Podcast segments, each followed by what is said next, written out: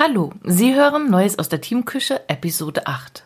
In der heutigen Episode spreche ich darüber, wie Sie Ihre Sprachlosigkeit als Führungskraft oder Unternehmer, Unternehmerin überwinden können und wie Sie in vier Schritten wieder auf Kurs kommen. Hallo und herzlich willkommen in der Teamküche. Mein Name ist Eva Schäuber. Schön, dass Sie da sind. Hören Sie einfach rein und erfahren Sie, was mich und meine Kunden im Alltag bewegt. Viel Spaß beim Zuhören. In meinem Alltag erlebe ich es häufig, dass erfahrene Führungskräfte oder Unternehmer, Unternehmerinnen vom Weg abkommen und drohen im Meer der Möglichkeiten zu ertrinken. Je mehr Optionen zur Auswahl stehen, desto schwieriger wird es sich zu entscheiden, bewusst auszuwählen, die richtige Entscheidung zu treffen, einen Standpunkt zu beziehen oder einfach nur den Fokus zu halten. Wahrnehmbar von diesem inneren Kampf, dem Dilemma, ist lediglich eine Sprachlosigkeit, ein Rückzug oder die Enthaltung bei wichtigen Themen.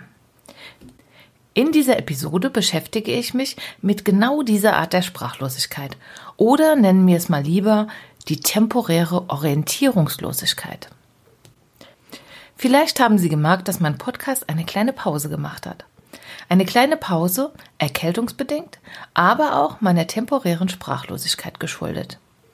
Nicht, dass ich jetzt in meinem normalen operativen Alltag als Supervisorin, Coach und Beraterin sprachlos gewesen wäre. Nein, ganz im Gegenteil. Ich habe in den letzten Monaten so viel gearbeitet wie selten zuvor. So viel gearbeitet, dass ich kaum noch freie Zeit für mich hatte. Und dennoch gab es da diese Sprachlosigkeit. Eine Sprachlosigkeit, die sich darin zeigte, dass ich keine neue Podcast-Folge aufnehmen konnte, keinen Blogartikel veröffentlicht habe und auch in den sozialen Netzwerken nicht wirklich aktiv war. Es fühlte sich an wie der hundertjährige Dünnröschenschlaf. Ein Phänomen, das ich so von mir eigentlich gar nicht kenne. Ein Phänomen, das mir in meiner beruflichen Tätigkeit aber immer wieder begegnet eine Sprachlosigkeit zu bestimmten Themen, eine Sprachlosigkeit im Team oder eine Sprachlosigkeit von Führungskräften. Und nicht selten erlebe ich genau diese Sprachlosigkeit auch bei anderen Unternehmern oder Unternehmerinnen. Und aus genau diesem Grund habe ich dieses Thema für die heutige Episode ausgewählt. Was macht man eigentlich, wenn man plötzlich seine Sprache verliert? Ich habe mich einige Zeit gequält und mich dann dazu entschieden, dass es einfach so ist, wie es ist. Manchmal gibt es nur noch den Weg der bedingungslosen Akzeptanz. Nicht, dass mir dieser Zustand wirklich gefallen hätte, ganz und gar nicht. Aber was tun, wenn es aktuell noch keine andere Lösung gibt? Und je mehr ich mich bemüht habe, endlich in die Pötte zu kommen, umso mehr hat es nicht funktioniert. Denkblockaden, Stimme weg, Nase zu, Husten, tausend gute Gründe, warum es gerade jetzt nicht der richtige Zeitpunkt war, eine neue Episode aufzunehmen und zu veröffentlichen. Und so war es dann auch. Die nächste Episode hat nicht das Licht der Welt erblickt. Für die Führungskräfte, mit denen ich arbeite, ist bedingungslose Akzeptanz eines solchen Zustandes meist nur die letzte Option. Und dann eine Option, die mehr als unattraktiv ist und auch manchmal sinnlos erscheint. Doch welche Alternativen gibt es überhaupt zu dieser Akzeptanz? Hätte ich schmollen sollen und den Ärger einfach runterschlucken? Hätte ich die Wut über mich selbst andere spüren lassen sollen? Vielleicht wären Rumpelstilzchen toben, den Zustand ignorieren und einfach mal so weitermachen? Oder hätte ich vielleicht meiner Trauer Ausdruck verleihen sollen und einfach ein paar Tränchen kullern lassen? Auch für mich war diese Sprachlosigkeit zu akzeptieren nicht meine erste Wahl und auch kein leichter Weg. Ich glaube, ich habe so ziemlich alle Strategien vorher durchprobiert. Ich habe mich zwei, drei, vier, auch fünf Wochen gequält und jeden Tag versucht, eine neue Podcast-Episode aufzunehmen. Ich fing an und schrieb die ersten Sätze meines Skriptes, beziehungsweise versuchte es auch direkt einzusprechen, aber es ging gar nichts. Warum war das so? Auch dazu habe ich verschiedene Hypothesen für mich gefunden. Vielleicht bin ich einfach zu weit weg von meinem Weg gekommen. Vielleicht bin ich einfach vom Weg abgekommen, habe mich verzettelt und war etwas orientierungslos. Ich bin ins Meer der Möglichkeiten eingetaucht und konnte den Fokus nicht halten. Vielleicht war es aber auch die Dynamik und die Komplexität meines Alltags. Diese fühlen sich manchmal an wie eine Flut, die über mich hereinbricht, und ich muss dann ganz schön anfangen zu rudern, zu schwimmen, um nicht unterzugehen. Und das ist für mich als Nichtschwimmerin schon eine besonders große Herausforderung. Letztlich kam ich zu der Erkenntnis, dass nach mehr als sieben Jahren in der Arbeit mit Teams, Gruppen oder Führungskräften in diesem Jahr eine berufliche Veränderung ansteht. Oder sagen wir mal, besser eine Weiterentwicklung.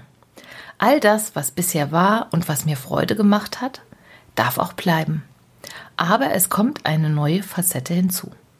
Ich werde in diesem Jahr verstärkt online arbeiten. Dies bedingt auch ein paar organisatorische Veränderungen, neue Strukturen und Prozesse. In der Vergangenheit gab es immer wieder gute Gründe, noch zu warten, aber jetzt ist genau der richtige Zeitpunkt. Das bedeutet aber auch, dass ich in den kommenden Wochen und Monaten mit dieser Entscheidung noch stärker sichtbar werden muss. Da meine Kunden bereits heute deutschlandweit verstreut sind, ist dies eine gute Option, miteinander in Kontakt zu bleiben und zusammenzuarbeiten. Jetzt, wo ich zu diesem Punkt Klarheit gewonnen habe und mir erlaube, diese Richtung einzuschlagen, merke ich, wie sich meine Sprache immer mehr verflüssigt. Ich nehme diese neue Podcast-Episode auf und auch andere Pläne für 2020 nehmen immer konkretere Formen an. Ja, aber genug zu den Hypothesen zu mir, zu meinen Entscheidungen und zu meinen Lösungsansätzen. Doch was können Sie konkret tun, wenn Sie sich gerade in einer solchen Sprachlosigkeit befinden? Wenn die Sprachlosigkeit sich breit macht und Sie anfangen müssen zu schwimmen? Nach meiner Erfahrung helfen mir in solchen Situationen immer genau diese vier Schritte. Schritt eins: Stehen bleiben. Schritt zwei den eigenen Standpunkt bestimmen. Schritt 3, das Ziel nochmals zu überprüfen und im vierten Schritt die nächsten Schritte planen. Aber beginnen wir ganz vorne. Mit Schritt 1. Stehen bleiben. Ziehen Sie radikal die Handbremse. Nehmen Sie Geschwindigkeit raus, treffen Sie keine Entscheidungen und wenn, nur die wirklich dringenden, verlangsamen Sie die Kommunikation und Interaktion, nehmen Sie sich Zeit, um auf Ihre aktuelle Situation noch einmal zu schauen. Das klingt leichter, als es im Alltag häufig ist. Wenn Ihnen das gelungen ist, dann bestimmen Sie im zweiten Schritt Ihren Standpunkt. Und wenn ich von Standpunktbestimmung spreche, dann denke ich an Ihren Standpunkt als Führungskraft, über Ihren Stand im Team nach, Ihre Rolle als Unternehmensinhaberin oder Unternehmensinhaber, über all das, was Sie gerade bewegt und wo Sie gerade gedanklich noch so unterwegs sind. Wie weit haben Sie sich aktuell von dem geplanten Kurs entfernt? Was sind Ihre Hypothesen für diese Sprachlosigkeit? Was ist Ihnen auf die Stimme geschlagen, beziehungsweise wofür möchten Sie zukünftig Ihre Stimme nicht mehr einsetzen? Wenn ich erste Antworten auf diese Fragen für mich gefunden habe, dann gehe ich weiter zu Schritt 3. Ich prüfe nochmals mein Ziel. Ich überlege, was mein ursprüngliches Ziel war. Hatte ich das Ziel damals richtig gewählt oder hat das Ziel vielleicht mich gefunden? Passt dieses Ziel noch zu meiner Vision oder Mission? Jetzt fragen Sie sich vielleicht, was hat denn meine Kursabweichung mit meiner Vision oder Mission in meiner Arbeit zu tun? Nach meiner Erfahrung ziemlich viel. Die Vision gibt langfristige Ziele vor und beschreibt das Idealbild des Unternehmens. Beispielsweise, wo soll das Unternehmen in fünf bis zehn Jahren stehen? Was will ich als Unternehmer, Unternehmerin erreicht haben? Die Mission umfasst dann die Werte, die Sie als Inhaber oder ich als Inhaberin und die Mitarbeitenden für das Unternehmen selbst haben. Sie beantwortet die Frage nach dem Sinn und dem Nutzen der Tätigkeit sowie den eigenen Kernkompetenzen. Für uns Solopreneure eine der bedeutendsten Kernfragen in unserem Business aber auch als angestellte Führungskraft mit einer Vision essentiell, sich hier immer mal zu hinterfragen und wieder neu auszurichten. Denken Sie bitte nochmal an mich und an meine Situation. Warum war es so wichtig, einen Moment innezuhalten und nicht einfach nur weiter zu funktionieren? Nach meiner Erfahrung lassen sich durch alltägliche Geschäftigkeit genau diese Fragen sehr gut verdrängen. Und was passiert, wenn diese verdrängt werden? Vermutlich haben Sie es schon richtig geraten. Mann oder Frau kommt immer weiter vom Kurz ab.